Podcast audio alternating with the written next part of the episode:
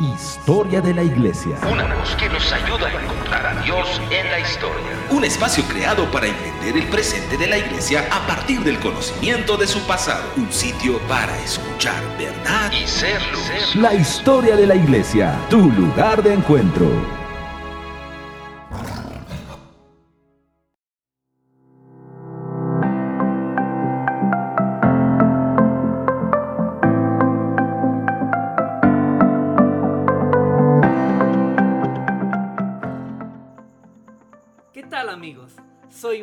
Durán. Los saludo desde la ciudad de Zacatecas, México. Bienvenidos a su programa que le abre una ventana al pasado, permitiéndonos ver a Dios a través de la historia. Acompáñanos en este espacio donde nos encontraremos con el pasado y la comprensión del presente. ¿Cuál era el panorama de la Iglesia al finalizar el primer siglo? ¿Cuáles problemas enfrentaba? ¿Cómo se reaccionó ante las primeras herejías? Quédese en su programa La historia de la Iglesia.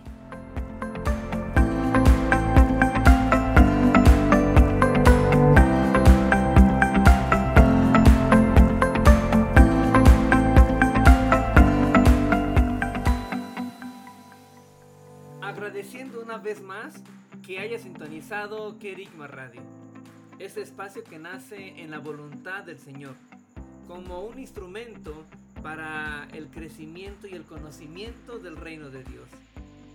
Continúe sintonizándonos diariamente.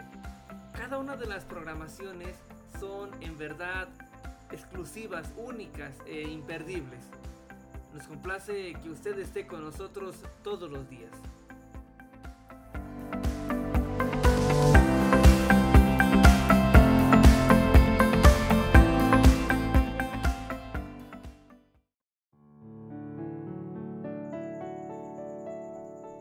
Historia de la iglesia nos permite ampliar nuestra perspectiva del mundo, pero también de nuestra fe, de la voluntad de Dios y de sus propósitos.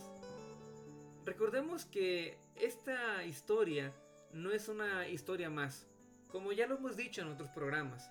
La historia de la iglesia es un relato que viene a marcar la historia mundial. Conocerla nos ha permitido entender una cosa muy valiosa, entender que la historia de la iglesia es el reflejo de lo que en el mundo acontece.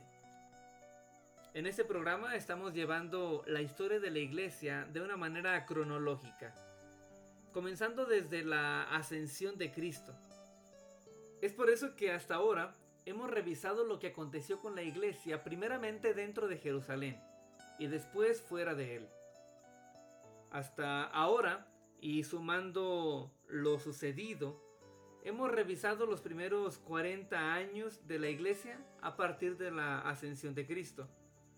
Hemos revisado cómo se desarrolló la iglesia dentro de Jerusalén.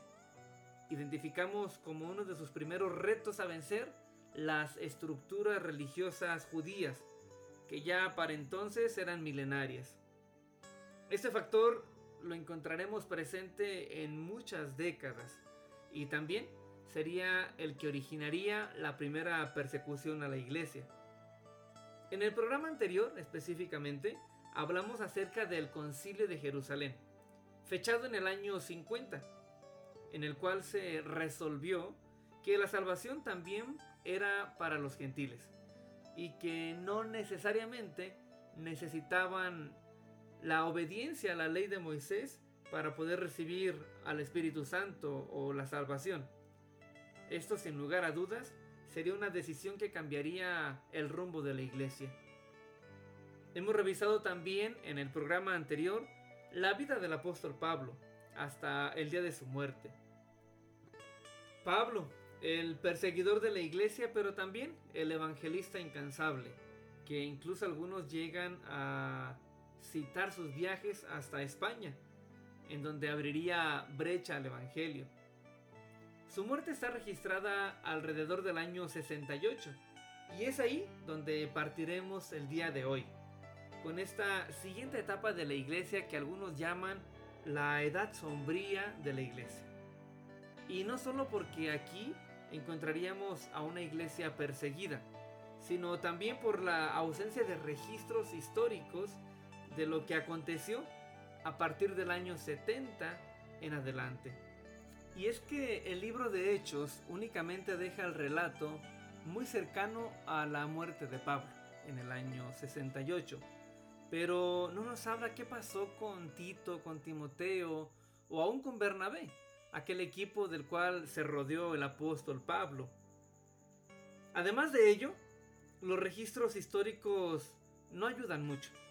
Así que existe muy poca claridad de lo que aconteció en el periodo que hoy deseamos analizar, entre el año 70 y el año 100, cuando se registra la fecha de la muerte del apóstol Juan, el último de los apóstoles de los que estuvieron con Jesús, que iba a morir.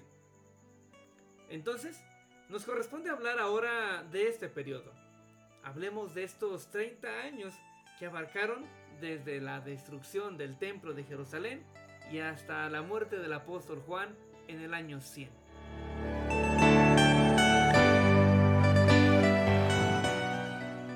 El yugo romano nunca fue del agrado de ningún pueblo, mucho menos del hebreo, que celoso de sus tradiciones, pero sobre todo anhelantes de ver esas profecías que la verdad ellos mismos habían formado a partir de una mala interpretación de las escrituras.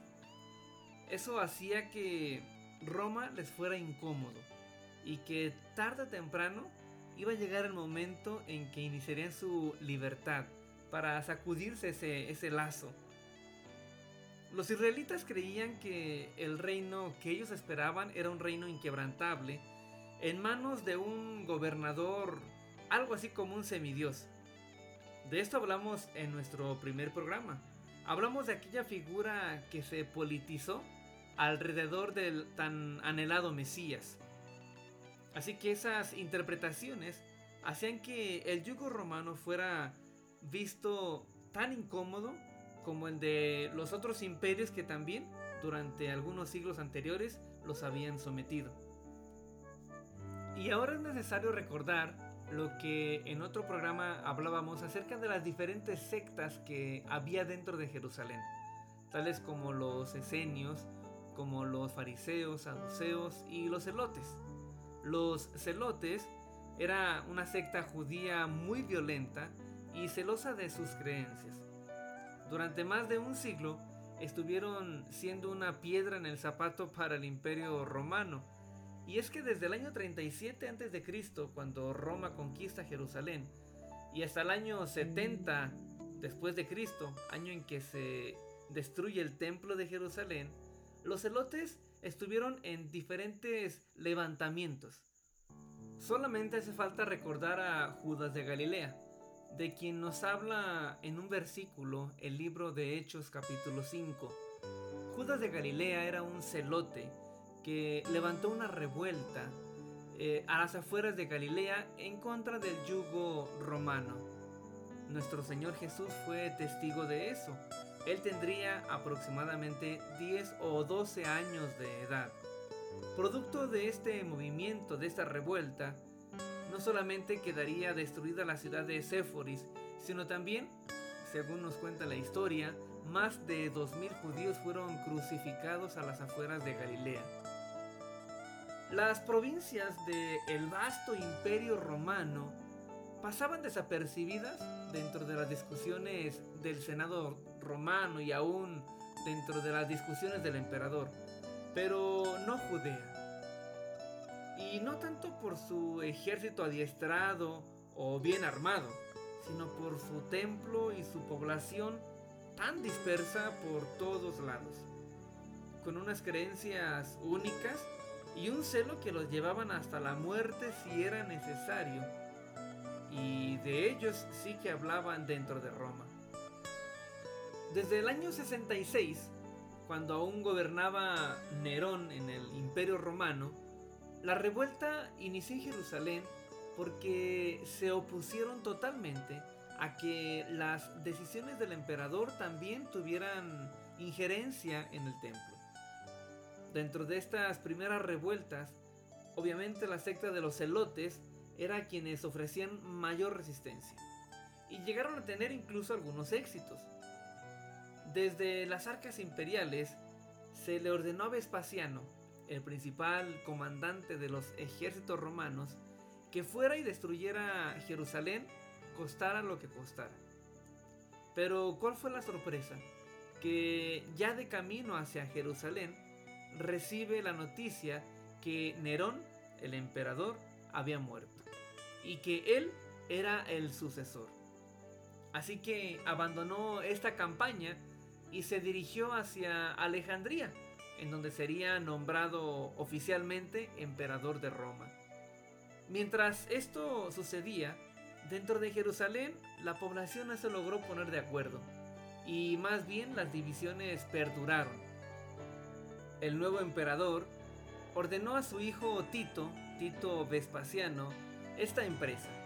Le ordenó que terminara con todo aquello que pusiera una inestabilidad en su imperio. Así fue que las profecías acerca de la destrucción de Jerusalén, no solamente hechas por nuestro Señor Jesús, sino también por algunos profetas del Antiguo Testamento, llegó. Llegó en las primeras semanas del año 70, justamente en tiempo de Pascua.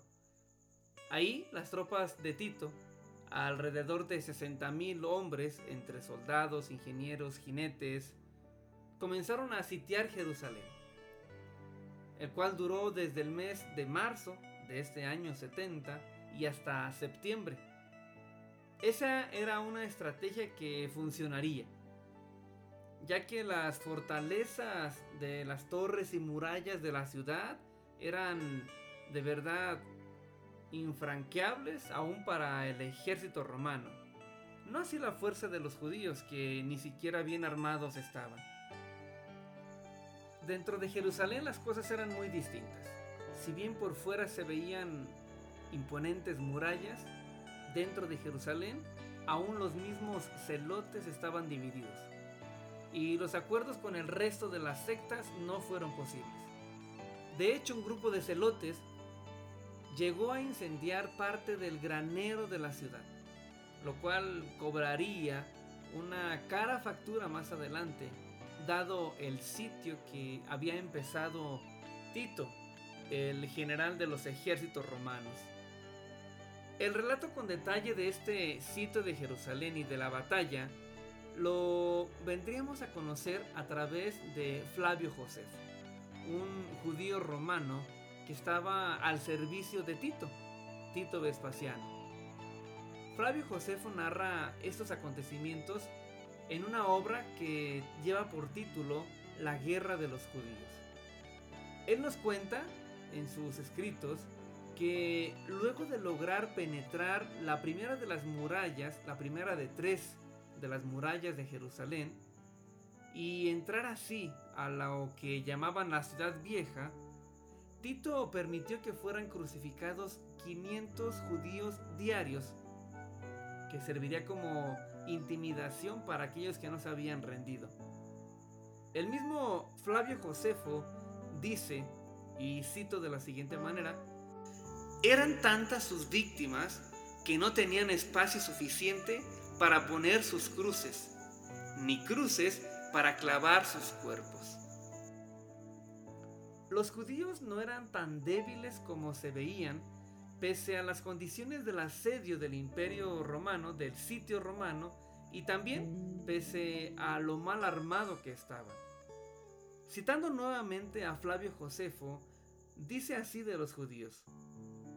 En esa guerra no se han visto hombres más audaces y más terribles que los judíos. Vaya descripción, ¿verdad? Después de continuar el sitio, recordemos que tenía tres murallas la ciudad de Jerusalén y después de vencer la primera, Tito logró entrar al corazón de Jerusalén. Venció la segunda hasta poder llegar al centro de la ciudad, testificando un panorama inimaginable, un panorama increíble, infernal, si tomamos las palabras literales de Flavio Josefo. Él dice así, Los tejados estaban llenos de mujeres y de niños deshechos, y las calles de ancianos muertos. Los niños y los jóvenes vagaban hinchados como fantasmas por las plazas y se desplomaban allí donde el dolor se apoderaba de ellos. Un profundo silencio y una noche llena de muerte se extendió por la ciudad. Miren, a ello deberíamos sumar el terror que los soldados impusieron por órdenes de Tito, quienes les ordenó asesinar a quienes intentaban huir o ocultar algo de alimento. Josefo cuenta el caso de una mujer que mató, asó y devoró a su propio hijo y ofreció a los jefes de la rebelión los restos para que participaran de ese macabro banquete. Pero después de vencer la última de las murallas, no terminó el problema. Los que pudieron, incluidos los jefes y líderes de las diferentes sectas, se refugiaron en su última fortaleza, el templo. Allí permanecieron y no se rindieron, pese a las ofertas que les hizo Tito. Así que finalmente enfrentaron otro sitio. Finalmente el templo se convirtió en un pastizal en llamas. Judea quedó casi arrasada. Aunque las cifras de muertos o desaparecidos de Josefo sean exageradas, quizá sí es cierto que hubo unos 250 mil damnificados eh, de un país que no debería llegar a un millón de habitantes. La inmensa mayoría de los habitantes fueron vendidos como esclavos. Unos pocos se destinaron a combates como gladiadores. Por cierto, se dice que el Coliseo fue construido también por el trabajo forzado de los judíos que quedaron cautivos después del sitio de Jerusalén, y multitudes que fueron obligadas a trabajar hasta la muerte. Otros fueron también llevados a las minas de Egipto, y los menos volvieron a su vida normal en un territorio totalmente arruinado.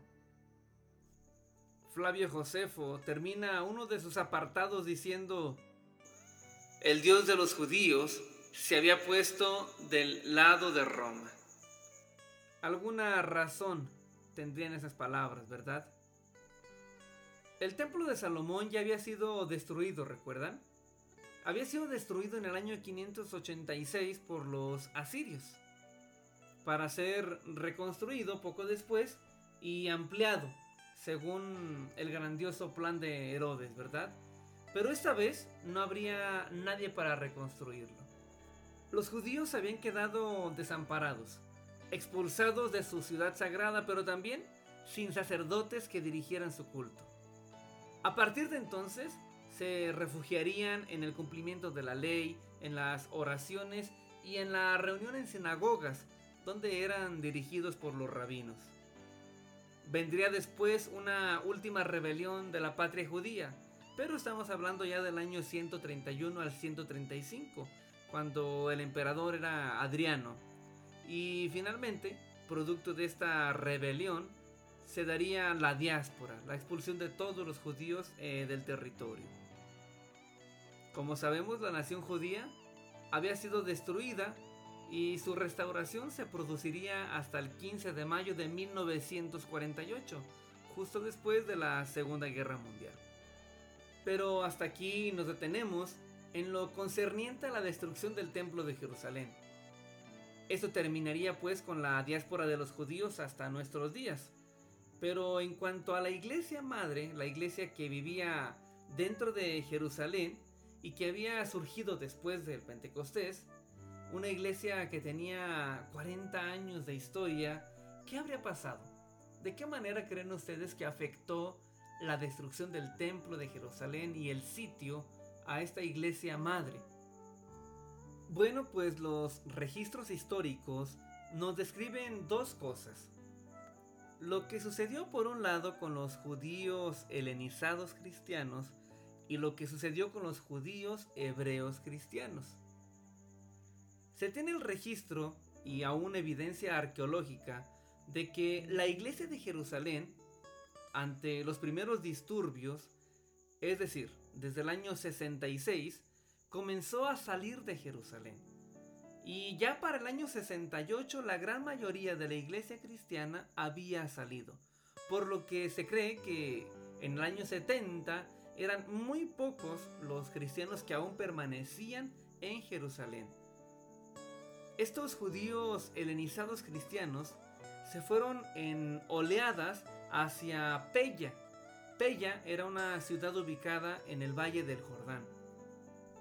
Esto lo conocemos gracias a un escrito de Aristón, un escrito que tiene por título Diálogo de Jasón y Papiscos. En este escrito, eh, Aristón describe un diálogo entre Papiscos, que simboliza a un judío, y Jasón, quien simboliza a un cristiano. Y finalmente la historia termina donde Papiscos se convierte al cristianismo por haber dialogado con Jasón, que representa en esta historia al mismo autor.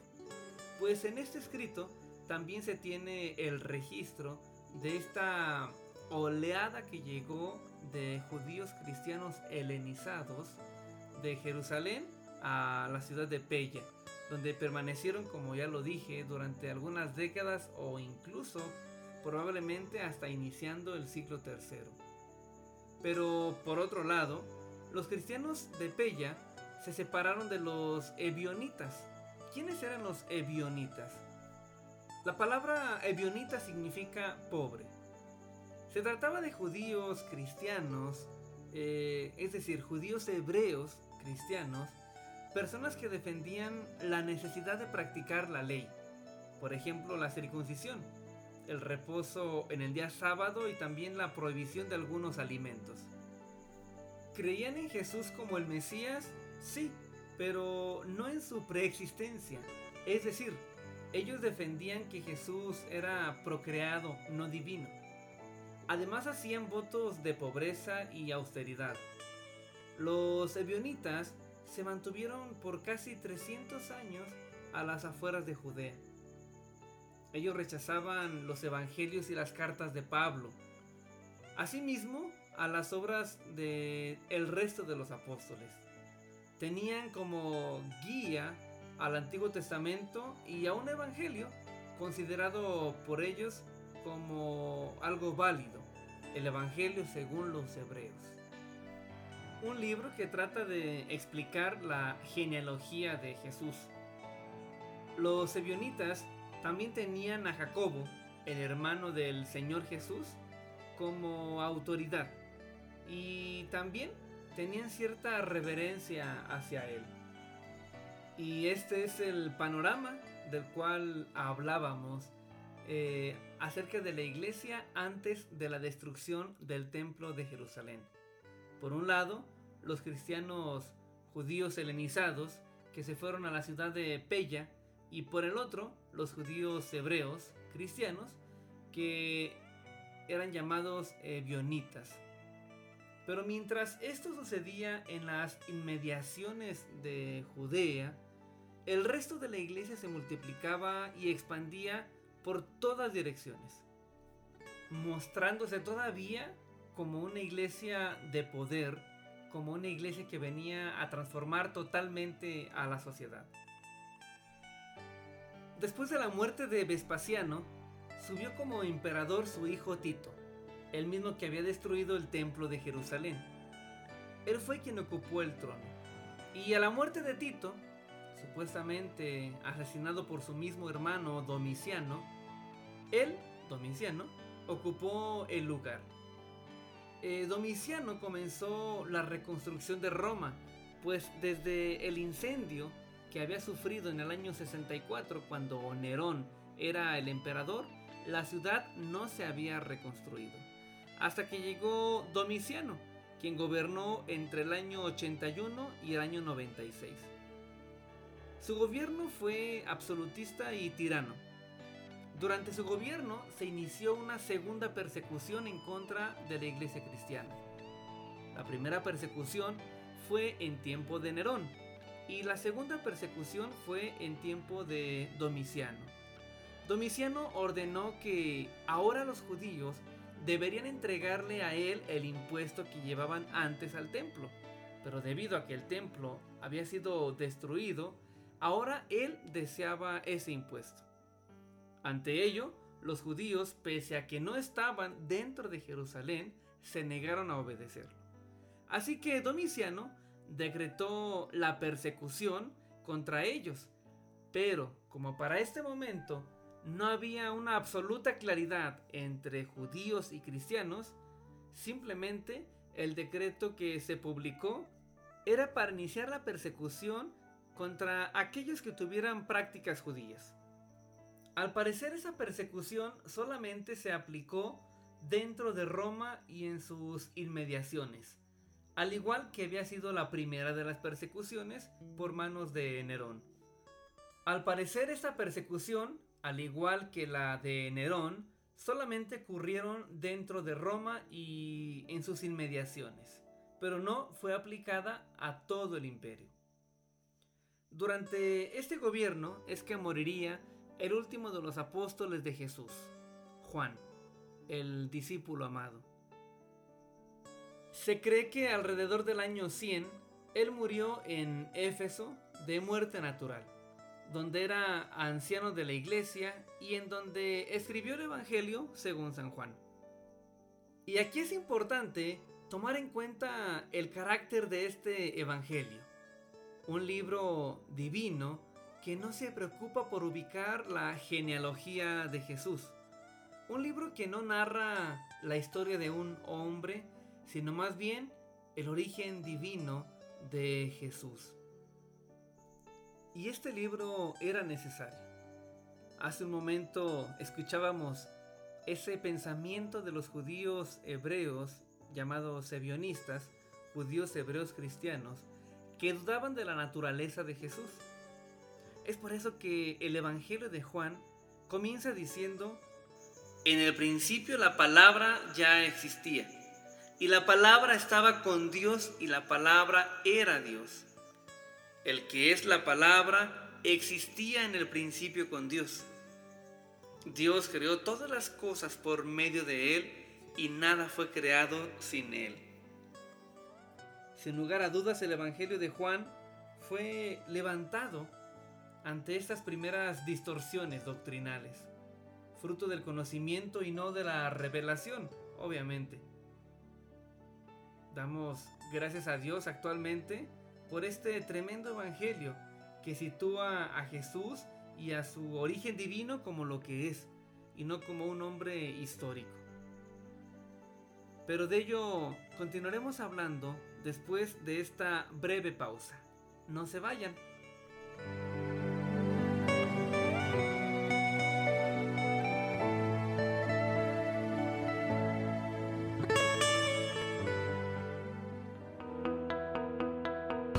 Estás en sintonía. Estás en sintonía de Querigma Radio. De Querigma Radio. Extendiendo el mensaje del reino de Dios a todas las naciones de la tierra.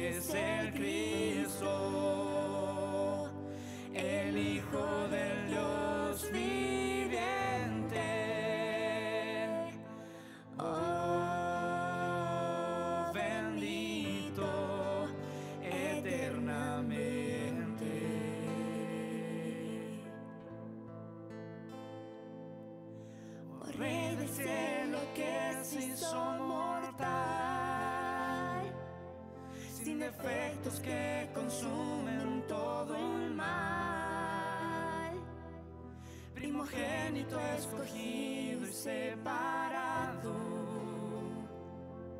El tesoro más hermoso y deseado. Admirable consejero, poderoso Padre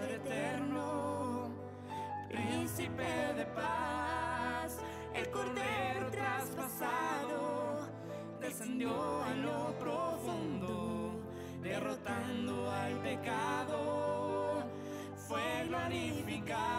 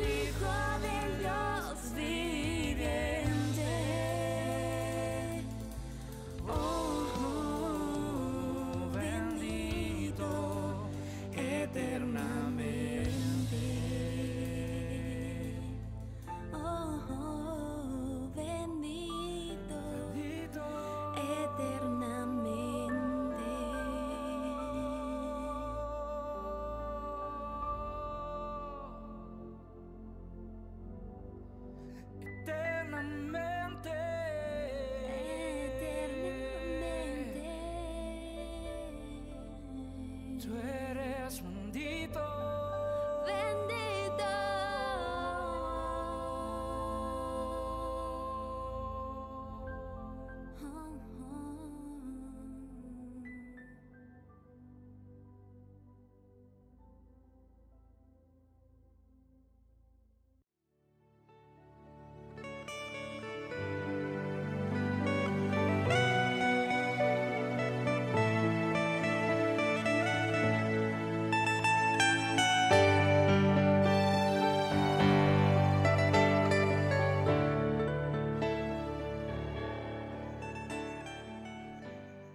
Bienvenidos. Gracias por seguir con nosotros en Kerigma Radio y en este su programa, La historia de la iglesia. Es un placer poder compartir estos espacios exponiendo verdades que nos ayudan a crecer y a ubicar nuestra fe. Gracias por permitirnos estar con usted develando la verdad.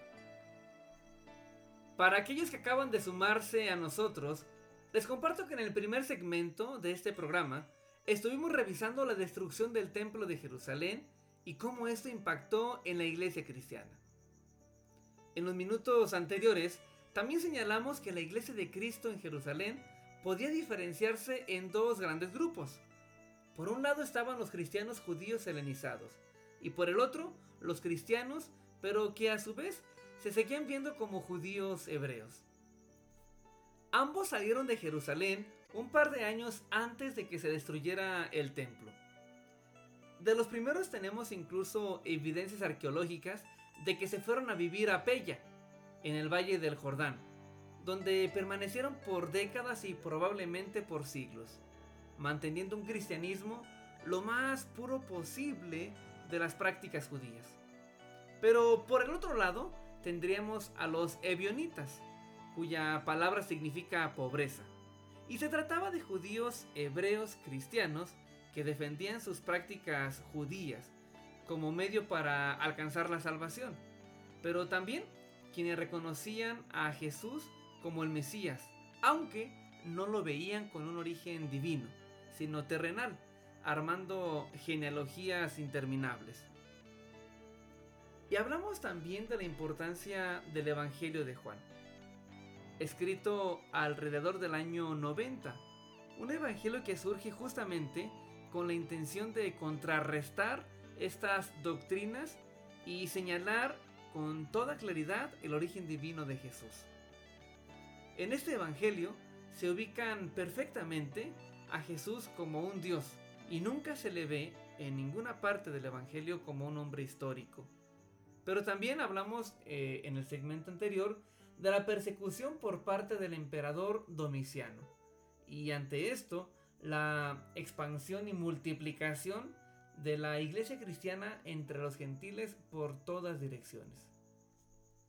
Y es ahí donde vamos a poner ahora nuestra atención, ya que la iglesia madre, la iglesia de Jerusalén, había sido dispersa.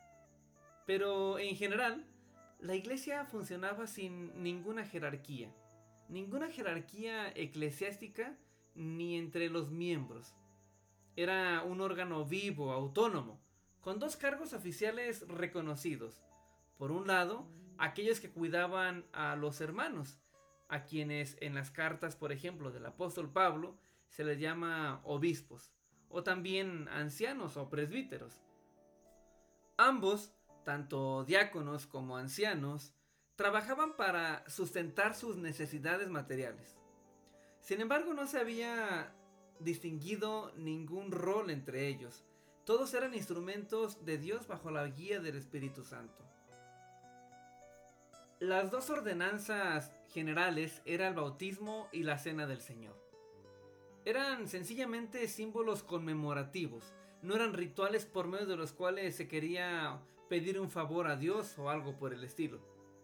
Las reuniones eran sencillas, consistían en cánticos de himnos, oraciones y lectura de las escrituras, así como exhortación con algunas cartas que ya comenzaban a circular entre las iglesias. Pero también por otro lado, es interesante hacer notar que ya para el año 100, es decir, 70 años después de la ascensión de Cristo, ya las familias tenían incluso una tercera generación eh, siguiendo a Cristo. Este panorama era muy grato, pues si bien la persecución estaba dentro de Roma y sus inmediaciones, en el resto del imperio la iglesia estaba expandiéndose, incluso hasta España y Gran Bretaña, eh, los seguidores de Cristo ya eran por millares. Y como decía, los faros ahora estaban apuntados a la iglesia de los gentiles, ya que la iglesia de Jerusalén había sido dispersada. Y entre estos gentiles se encontraban de todas clases sociales, tanto nobles como esclavos, los cuales, por cierto, llegaron a rebasar por mucho la población de los libres. Pero en la iglesia el esclavo era tratado igual que un libre, igual que un noble. Incluso pudiera haber esclavos que llegaran a ser obispos, mientras que sus amos un miembro regular de la iglesia. Pero ¿no les parece esto sorprendente? ¿Nos podemos imaginar siquiera lo que eso significó? ¿Nos podemos imaginar la revolución social que más adelante esto iba a traer? ¡Wow! Es interesante comenzar a ver esto, pues sin armas, sin leyes o personas que estaban en la política, el cristianismo estaba transformando, o mejor dicho, revolucionando a una sociedad que por mucho tiempo se había mantenido así. Hace un momento comentábamos acerca de las ideas que tenían los judíos hebreos cristianos acerca de Jesús, a quienes consideraban sí un Mesías, pero no divino, a quien consideraban podían estudiar por medio de sus creencias judías. Llamábamos a estos judíos hebreos cristianos ebionitas. Ideas eh, heréticas de este estilo comenzarían a surgir a finales ya del primer siglo, es decir, alrededor del año 100. Y ante esto es que se escriben las cartas de Pablo, por ejemplo la de los romanos o el Evangelio de Juan, en donde se deja con claridad la naturaleza divina de Jesús. Sin embargo, no es ahora sino más adelante que estos gérmenes cobrarían importancia y se desarrollarían más adelante llegando incluso a ser sectas dentro del cristianismo. Pero de ello hablaremos más adelante. Pues esto cobraría importancia hasta cerca del siglo III y ahora estamos hablando de un periodo entre el año 70 al 100. Conforme avanzaba el Evangelio, las mezclas en las ideas y las dudas crecían. Por ejemplo, así ocurrió en el tema del bautismo, quienes en un principio todo lo entendieron como el acto de sumergirse y emerger del agua, pero ya para el año 120 se comienzan a hablar del bautismo por aspersión, es decir, solo rociando agua, que bien pudiera ser mojando la cabeza, aunque no necesariamente. El Día del Señor era otro de los puntos de discusión, así como el bautismo, también el Día del Señor. Para la amplia tradición judía se trataba del día sábado, mientras que para los libres se trataba del primer día de la semana. Ya Pablo entró en problemas con esta discusión. Por ejemplo, en el libro de Romanos capítulo 14, Pablo se expresa así acerca de este asunto. Del mismo modo, algunos piensan que un día es más sagrado que otro, mientras que otros creen que todos los días son iguales. Cada uno debería estar plenamente convencido de que el día que elija es aceptable. Los que adoran al Señor un día en particular lo hacen para honrarlo a Él. Los que comen toda clase de alimento lo hacen para honrar al Señor, ya que le dan gracias a Dios antes de comer y los que se niegan a comer ciertos alimentos también quieren agradar a Dios y le dan gracias a Dios. Pues no vivimos para nosotros mismos, ni morimos para nosotros mismos. Al bautismo y al día de reunión se sumó el tema de la cena del Señor. Repito, todo esto ya se discutía aún en vida de los apóstoles. En cuanto a la cena del Señor para los judíos, ya fueran helenizados o hebreos, significaba una continuación o representación de la Pascua. Pero para los gentiles se comenzó a tornar en algo velado. Era como una cena eh, en donde todos los miembros deberían llevar su provisión. Es por ello que el apóstol Pablo en la carta de los Corintios, en el capítulo 11, arremete contra estos abusos y prácticas. El bautismo, el día del Señor, la cena del Señor, fueron algunos de los puntos en los que primeramente se puso atención. En cuanto a los sucesores de los apóstoles, no se tiene ningún registro. Por ejemplo, el apóstol Juan, de quien se sabe fue un anciano de la iglesia de Éfeso, no se sabe de que haya dejado ningún sucesor. Los títulos de obispo, anciano o presbítero eran usados comúnmente pero sin distinción. Incluso Pablo en sus cartas hace alusión constantemente a ellos y también a los servidores o diáconos.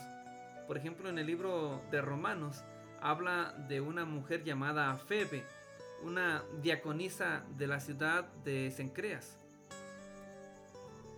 Pero con lo expuesto hasta ahorita, creo que ya queda más que evidente el motivo por el cual, principalmente Pablo, escribió cartas a las iglesias, a través de las cuales fue construyendo cierta estructura para que una iglesia normal pudiera trabajar. Así encontramos a una carta dirigida a los Gálatas, con una serie de instrucciones y aclaraciones sobre si deberían judaizar o no. O encontramos una carta como a los filipenses, donde se les exhorta y, estimula a vivir en Cristo, dejando los placeres de este mundo a un lado. Las cartas de Pablo se escribirían por la necesidad que la iglesia demandaba ante una vulnerabilidad de comenzar a formar una religión en lugar de vivir en la libertad del reino de Dios. Pero así como Pablo, Juan, el apóstol Juan, el último de los apóstoles en morir, posiblemente 30 años después de Pablo, fue también él quien atacó algunas distorsiones doctrinales a través de sus cartas. Pero para analizar algunos de sus puntos, primeramente detengámonos un breve espacio. Vayamos a una pausa y volvemos.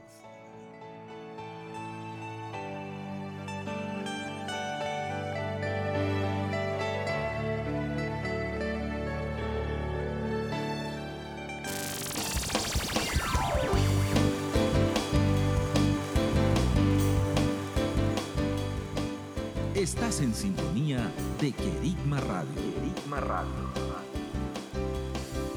Extendiendo el mensaje del reino de Dios a todas las naciones de la tierra. A todas las naciones de la tierra.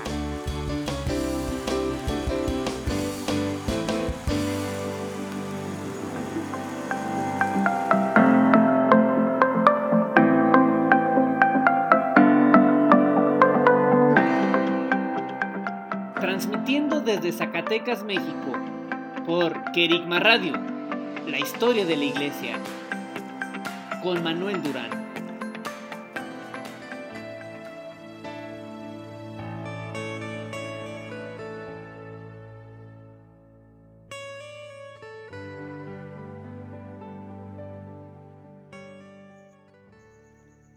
Continuamos agradeciéndoles que nos hayan permitido estar en compañía de ustedes.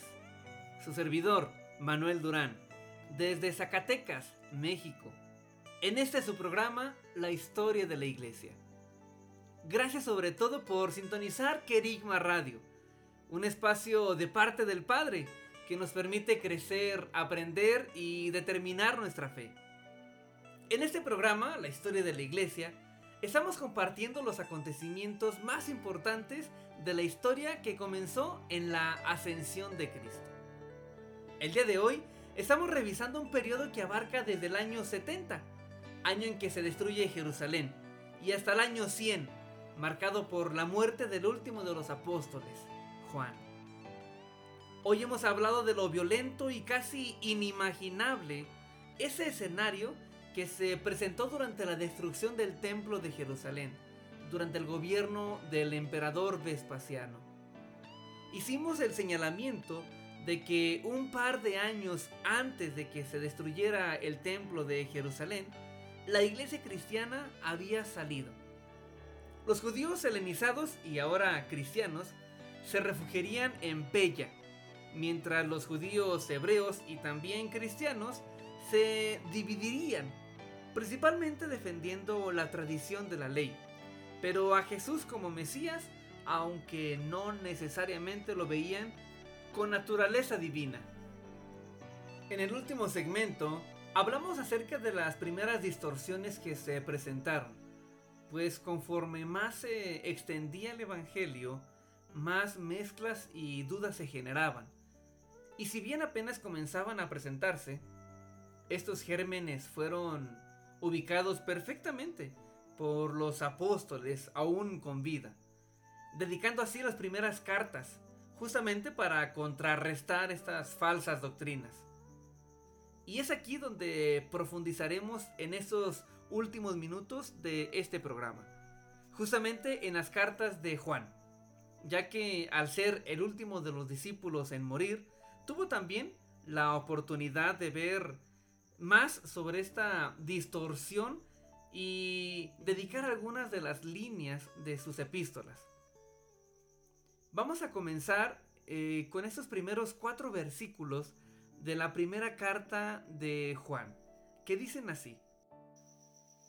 Les anunciamos al que existe desde el principio, a quien hemos visto y oído. Lo vimos con nuestros propios ojos y lo tocamos con nuestras propias manos. Él es la palabra de vida. Él, quien es la vida misma, nos fue revelado y nosotros lo vimos. Y ahora testificamos y anunciamos a ustedes que Él es la vida eterna. Estaba con el Padre y luego nos fue revelado. Les anunciamos lo que nosotros mismos hemos visto y oído, para que ustedes tengan comunión con nosotros, y nuestra comunión es con el Padre y con su Hijo, Jesucristo. Escribimos estas cosas para que ustedes puedan participar plenamente de nuestra alegría. Bueno, vaya forma de saludar de Juan. Vaya forma de presentarse, ¿verdad? Nos deja claro qué motivó, qué es lo que lo llevó a que redactara estas cartas. Vemos claro que ese motivo que tuvo fue señalar quién es Jesús en su naturaleza. No era un fantasma, no era un humano, sino el Hijo de Dios mismo, viviendo entre nosotros desde el principio y hasta su ascensión, pero aún después de su ascensión, viviendo entre nosotros. Pero también deja claro una cosa muy importante. Lo deja claro a Él como el Salvador. Pero a los versículos anteriores quiero agregar los dos primeros versículos del capítulo 4 de esta misma epístola, primera de Juan. Y dicen así. Queridos amigos, no les crean a todos los que afirman hablar de parte del Espíritu. Pónganlos a prueba para averiguar si el Espíritu que tienen realmente proviene de Dios. Porque hay muchos falsos profetas en el mundo. Esta es la manera en que sabremos si tienen o no el Espíritu de Dios. Si una persona que afirma ser profeta reconoce que Jesucristo vino en cuerpo humano, esa persona tiene el Espíritu de Dios está claro que lo que trataba de contrarrestar el apóstol Juan a través de esta primera epístola es defender la naturaleza divina de Jesús. Pero también aclarar que Jesús había venido como el Hijo del Hombre, ya que, como acabo de leer, había falsos profetas que negaban esto. Esto fue lo que escribía Juan, dado entonces este panorama de falsas teorías que antes de terminar el primer siglo ya acechaban al cristianismo. Y rescatando algunos otros versos que nos muestran las verdades que necesitaban defenderse a través de las cartas, pues me permito leer los dos primeros versículos del capítulo 2 que dicen, Mis queridos hijos, les escribo estas cosas para que no pequen, pero si alguno peca, tenemos un abogado que defiende nuestro caso ante el Padre. Es Jesucristo, el que es verdaderamente justo. Él mismo es el sacrificio que pagó por nuestros pecados, y no solo los nuestros, sino también los de todo el mundo. En este mismo capítulo 2, en el versículo 9, también agrega el apóstol Juan. Si alguno afirma, vivo en luz, pero odia a otro creyente, esa persona aún vive en la oscuridad. es que las distintas suposiciones que se predicaban hacía que entre las iglesias no hubiera unidad y más bien hubiera roces. Así que cada uno comenzaba a crear su propia figura e imagen tanto de Dios como de Jesús. Es por eso que el consejo de Juan es sencillo. Si vives en luz, amas a tu hermano. En este mismo capítulo 2 nos dice a partir del versículo 18 lo siguiente. Queridos hijos, llegó la última hora. Ustedes han oído que el anticristo viene y ya han surgido muchos anticristos. Por eso sabemos que la última hora ha llegado. Esas personas salieron de nuestras iglesias, pero en realidad nunca fueron parte de nosotros. De haber sido así, se habrían quedado con nosotros. Al irse, demostraron que no eran parte de nosotros. ¿Y quién es un mentiroso? El que dice que Jesús no es Cristo. El que niega al Padre y al Hijo es un anticristo. El que niega al Hijo tampoco tiene al Padre, pero el que confiesa al Hijo tiene al Padre también. Y en esta comunión disfrutamos de la vida eterna que Él nos prometió. Como se pueden dar cuenta, no cabe duda que los que andaban perturbando la fe de los demás en cuanto a la naturaleza de Cristo habían salido de las mismas iglesias. Nos podemos imaginar entonces, con todo lo que estamos hablando, la herencia judía, pero también la mezcla, la filosofía, la mitología pagana, todos los estragos que causaron inmediatamente en la iglesia. Esto es terrible, ¿no creen? A lo antes citado, también quisiera agregar el verso 7 de la segunda epístola de Juan. Y dice así, Les digo esto, porque muchos engañadores han salido por el mundo. Ellos niegan que Jesucristo vino en un cuerpo humano. Tales personas son engañadores y anticristos.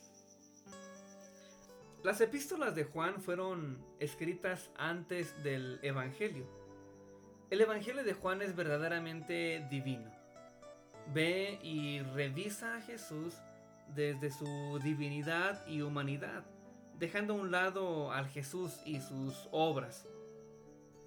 Pero si leemos las epístolas de Juan y también el Apocalipsis, nos deja ver un panorama que se vivía en las iglesias, un panorama de luz y sombras.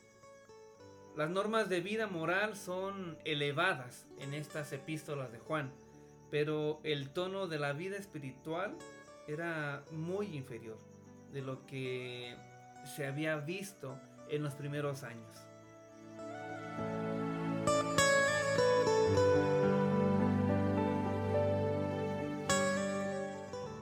Pero ante estos problemas doctrinales, dados incluso teniendo con vida a los apóstoles que habían caminado y seguido a Jesús, ¿cómo afectó el desarrollo o expansión de la iglesia?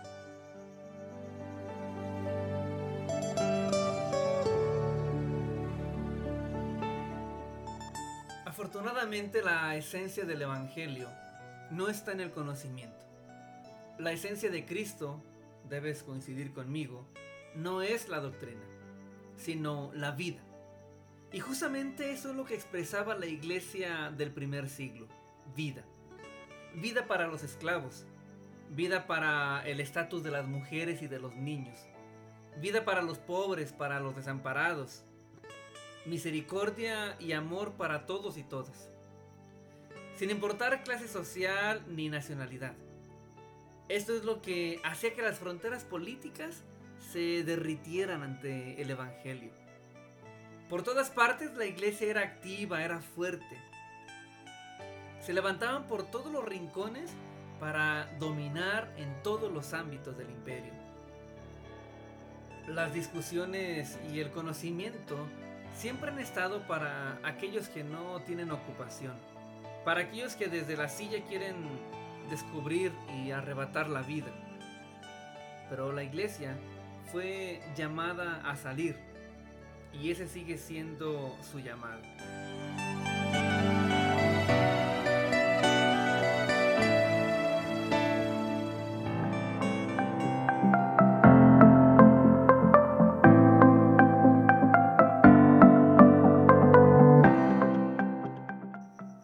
Como hemos llegado al final de este programa, en el que pudimos revisar las últimas tres décadas del primer siglo, comenzando en el año 70 con la destrucción del templo de Jerusalén por manos de Tito, el hijo del emperador Vespasiano.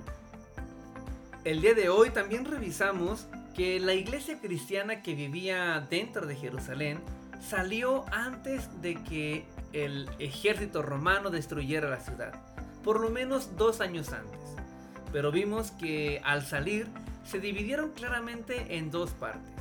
Los judíos helenizados cristianos, quienes se preocupaban por llevar una vida libre de la tradición judía, pero por otro lado, los judíos hebreos cristianos, quienes aún seguían defendiendo la ley de Moisés y algunas prácticas como la circuncisión o el día sábado. Pero sobre todo, quienes dudaban de la divinidad de Cristo. Hablamos también de la persecución en tiempos del emperador Domiciano, desatada después del año 81 contra todos aquellos que practicaran costumbres judías, por haber negado el pago del tributo que antes daban al templo, ahora destruido, al emperador. Aunque señalamos que esa persecución solo ocurrió dentro de Roma y en sus inmediaciones. Principalmente, dedicamos el programa para profundizar acerca de la distorsión doctrinal originadas ya en las últimas décadas de este primer siglo, aún con la vida de muchos de los apóstoles.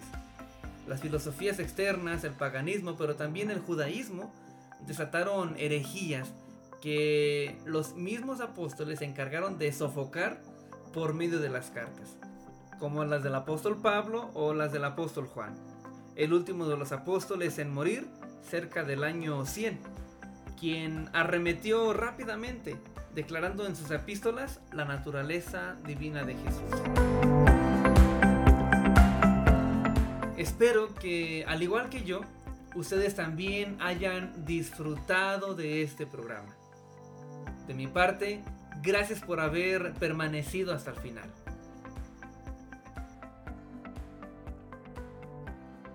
Si desea contactarse con nosotros, escríbanos al correo radiohistoria de la iglesia arroba gmail.com. Radiohistoria de la iglesia arroba gmail.com. Recuerde que este es su programa, donde abrimos una ventana al pasado, permitiéndonos ver a Dios a través de la historia. Se despide de ustedes Manuel Durán, desde Zacatecas, México. Y les recuerdo, fuimos creados para contener y expresar a Cristo.